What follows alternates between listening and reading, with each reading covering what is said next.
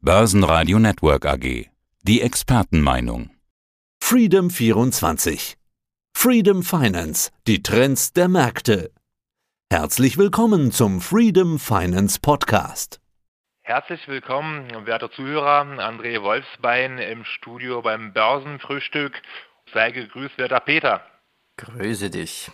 Unser Thema heute Chinas Dominanz im Tischtennis. Ja, das war noch Zeiten vor 30 Jahren, als man China mit diesen Schlagzeilen zusammenbrachte. Heute sind die Schlagzeilen anders. Im Kontext des aktuellen Regulierungstsunamis fällt es ja schwer, in chinesische Unternehmen zu investieren, schreibt mir ein Hörer. Und dazu habe ich eben diese Hörerfrage. Er sagt, bitte befragen Sie Ihren Experten zum Thema China aufgrund der chinesischen Regulierung und der chinesischen Regierung vor dem Hintergrund, dass auch immer mehr Großinvestoren wie Soros oder Casey Wood in China oder ihre China-Aktien abstoßen. Das tun wir. Wie ist denn die allgemeine Lage der Regulierungswut in China? Das ist äh, generell eine berechtigte und gute Frage, wobei jeder von Großinvestoren da auch eigene Meinung dazu hat. BlackRock zum Beispiel rät äh, im Gegenteil zu Soros bzw. Katie Woods äh, in China einzusteigen. Es gibt eine alte Börsenweisheit, ich glaube von Rothschild, wenn ich mich nicht allzu täusche. Also man muss kaufen, wenn das Blut ähm, die Straßen runterläuft, was wir derzeit auch erleben, um das so metaphorisch auszudrücken. Also in ähm, China ist einiges los. Ob man jetzt kopfüber und panikartig äh, den chinesischen Markt verlassen sollte, halte ich für ein bisschen übertrieben. Denn das basiert ja alles auf ähm, die zunehmend mehr Regularien, ja, was Datenschutz anbetrifft und was wir hier in Deutschland bzw. in Europa und den Staaten schon lange haben, also sprich Datenschutz, Datenschutzerklärung etc. etc. etc. Das wird jetzt auch in China eingeführt. Echt? Ja, und, Datenschutz äh, in China, das stelle ich mir aber immer noch so vor mit einer Datenschnittstelle zur offiziellen Regierungspartei. Genau, also die sind da ganz, ganz anders aufgestellt als wir. Also ich glaube, früher war es ja so, dass ähm, London die Stadt war mit den meisten Kameras pro Einwohner oder pro Quadratmeter. Diesen Status haben die chinesischen Großstädte schon lange abgeworben, beziehungsweise haben London auf diesen Überwachungsolymp ersetzt. Allerdings aus meiner Sicht ist das gar nicht mal so schlecht für den Endverbraucher. Um nochmal das Thema bzw. die Frage aufzugreifen, warum die Investoren dort die Bestände restrukturieren. Weil je mehr Regulatorien, desto schlechter ist das für die, ja, für die Investoren. Wenn man jetzt auch die Wall Street anschaut, in den 80er Jahren, Anfang 90er Jahre, wo es zunehmend mehr reguliert wurde, da sind die Märkte auch nicht unbedingt gut gelaufen. Der gute Investor möchte es liberal haben. Wie ist das deine Meinung dazu? Der gute Investor möchte es liberal haben, aber trotzdem möchte ich wissen, ja, wenn ich da so einen Börsengang habe aus China, ist das, was habe ich, was kaufe ich als Firma? Ich kaufe dann oftmals ja nur eine Holding, die irgendwo auf den Cayman sitzt, die dann wieder mhm. eine chinesische Firma hat. Ich meine, ja, vor allem die Technologiebranchen wurden ja von den chinesischen Behörden unter die Lupe genommen. Also Börsengänge wurden ja abgesagt oder mussten abgesagt werden. werden. Wurden zerschlagt oder, oder das boomende Crypto-Mining-Geschäft, die Unternehmen wurden an vielen Stellen im Prinzip der Boden entzogen. Das klingt eigentlich schon nach einem Schlag der kommunistischen Partei gegen die Privatwirtschaft. Das ist richtig. Also Umverteilung findet definitiv statt. Also ähm, wenn wir jetzt mit der Fiskalpolitik anfangen, also die haben ja Steuererhöhungen ähm, angekündigt, ja, also für die reichen Chinesen. Und wenn wir auch die jüngsten Ereignisse mit, mit Unternehmen Tencent anschauen, also die haben ja schon mal im April haben die 7,7 Milliarden US-Dollar für die gemeinnützige Zwecke gespendet. Und jetzt nochmal, also summa summarum 15,4 Milliarden ging da an die gemeinnützige Projekte. Aus meiner Sicht ist gar nicht mal so verwerflich, allerdings ist tatsächlich eine Enteignung. Ja, also jetzt stell dir mal vor, dass jemand zu Volkswagen kommt oder zu einer SAP, aber von, von der Regierung und sagt jetzt, pass auf, jetzt spendet ihr für die Waisenhäuser oder für die äh, oder für, weiß was ich, Krankenhäuser. Ja, das ist für uns in Europa nicht vorstellbar.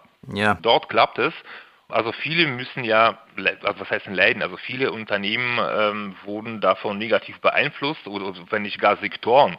Also diese Private Education Sektor, also sprich die Weiterbildungsplattform etc., die dürfen jetzt tatsächlich keine Gewinne mehr generieren. Also die müssen jetzt als karitative Einrichtungen arbeiten und das ist natürlich auch unglaublich, weil dieser Sektor, alleine dieser Sektor wird auf 100 Milliarden US-Dollar geschätzt. Von daher, ja, also die kommunistische Partei versucht da ähm, selbst, also ganz nach Kommunismus ähm, umverteilen.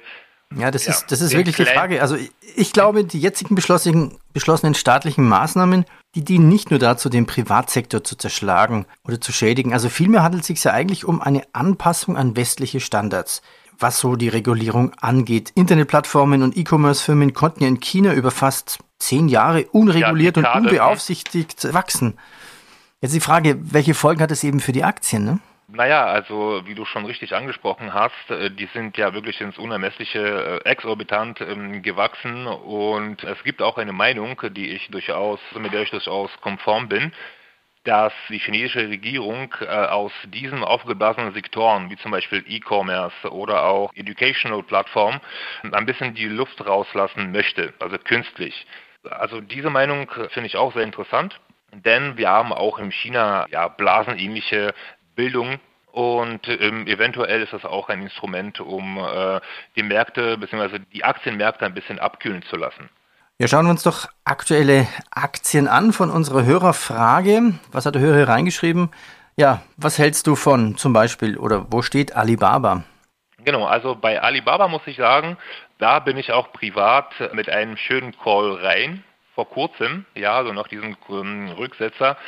Und äh, Alibaba befindet sich im freien Fall und das seit Anfang des Jahres, wo der Jack Ma in Ungnade gefallen ist, beziehungsweise Jack Ma war für drei ähm, Monate komplett von der Bildfläche verschwunden.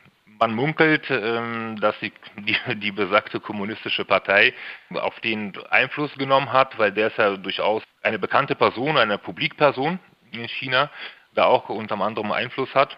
Und äh, der wurde da in die Mangel genommen, ist von der Bildfläche verschwunden, wie gesagt.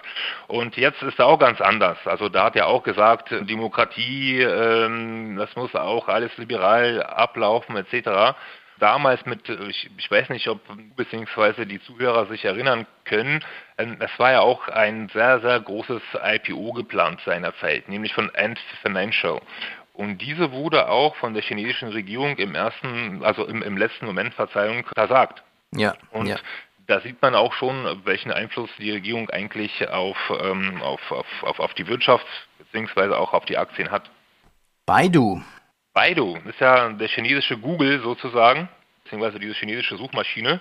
Die stehen jetzt bei 155 US-Dollar, wobei wir hier auch von ADR sprechen, also von diesen Depositar-Recipes. Aus meiner Sicht können wir bei Baidu auch einen Turnaround erwarten mit einem Kursziel bei 125, äh, bei 185 Verzeihung US-Dollar circa, weil dort haben wir auch eine wichtige Marke. Baidu ist auf jeden Fall einen Blick wert, auf jeden Fall.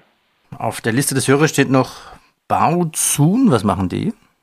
Baozun, ähm, das ist auch eine E-Commerce-Plattform, sowas wie eBay kann man vergleichen. Und ähm, in der letzten Zeit ist es auch ganz gut gelaufen hat auch guten Rebound gemacht.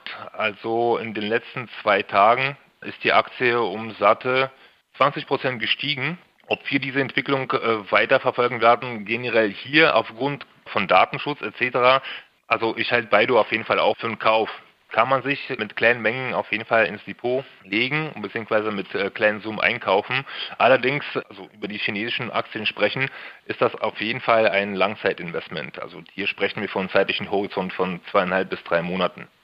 Ja, auf seiner Liste steht noch Byte, BYD.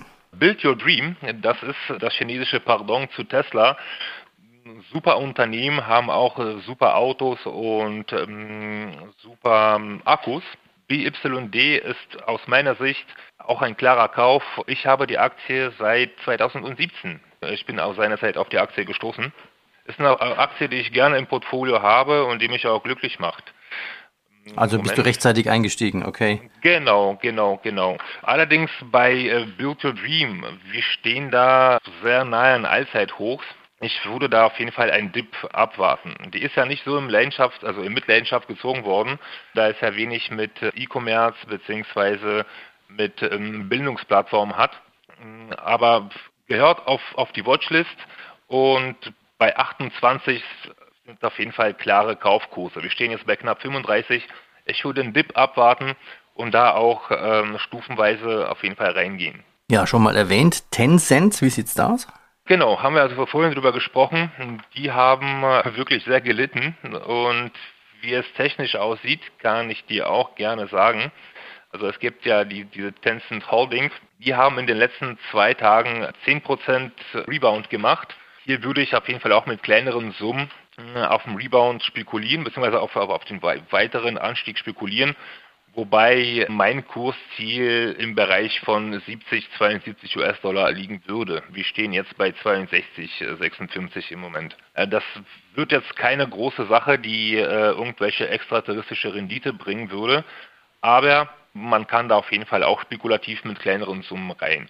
Also von den ganzen Aktien, die wir jetzt besprochen haben, ist mein klarer Favorit natürlich diese Build Your Dream, sprich BYD, da Elektromobilität Zukunft hat und Elektromobilität ist ja auch von überall politisch gewollt. Und ich kann mir nicht vorstellen, dass da irgendwelche drakonischen um, Regularien oder um, drakonischen Interventionen seitens der Politik, egal ob in, in, in Europa oder Staaten oder China, kommen wird. Also davon bin ich überzeugt. Wie ist deine Meinung dazu? Ich glaube auch, dass langfristig die Region China Wachstumsmotor der Weltwirtschaft sein wird und sei es nur der Elektromotor. Allein der chinesische Konsum ist ja wahrscheinlich noch jahrzehntelang von seinem Peak entfernt. Also ich kann mir vorstellen, wir stehen da eigentlich an einer chinesischen Dekade. Also ich kann mir das wirklich gut vorstellen.